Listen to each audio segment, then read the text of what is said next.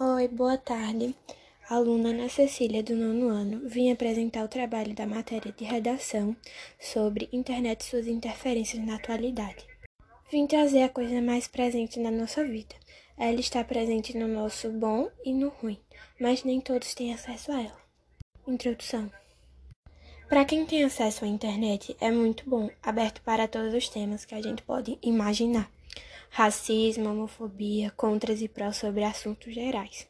Ela ajuda a pessoas curarem exemplos de depressões ou trauma, mas também vem a questão do cancelamento por coisas erradas ou pequenos deslizes que as pessoas podem fazer na internet.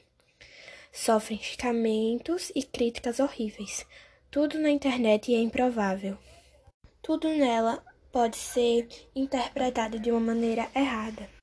Agora, com a questão do EAD, a internet influencia bastante na nossa vida, no nosso dia a dia, na nossa rotina.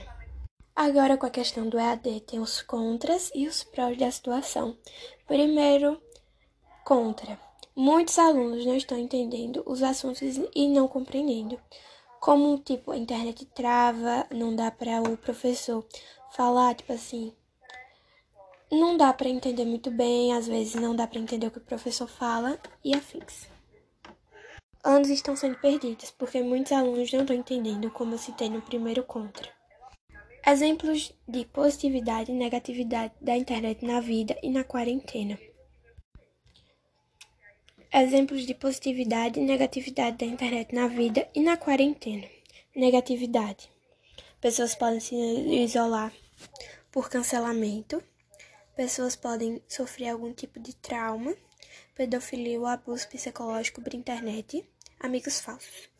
Positividade, recuperação de doenças psicológicas, amizades novas, fama, superação de traumas. E tem pessoas que até trabalham com internet, então, tipo, é essencial na vida delas. Essas pessoas agora que estão começando com marketing. Foi isso, espero que tenham gostado. Beijo!